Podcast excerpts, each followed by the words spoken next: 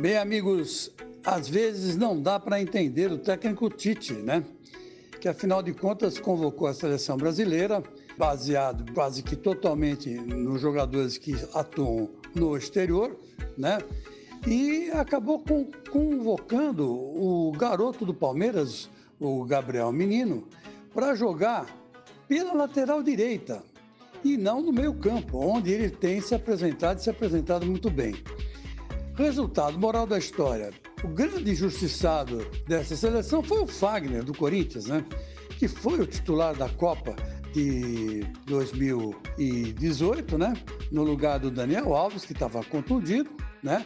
e deveria ser mantido como lateral direito. Aliás, ele vem jogando bem no Corinthians, ele não vem jogando mal.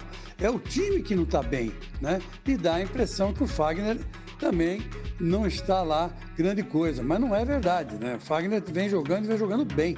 Boa parte dos gols tem saído do pé dele. Enfim, tá aí o Tite inventando mais uma, né? Convocando o Gabriel Menino, garoto de 18, 17 anos, né?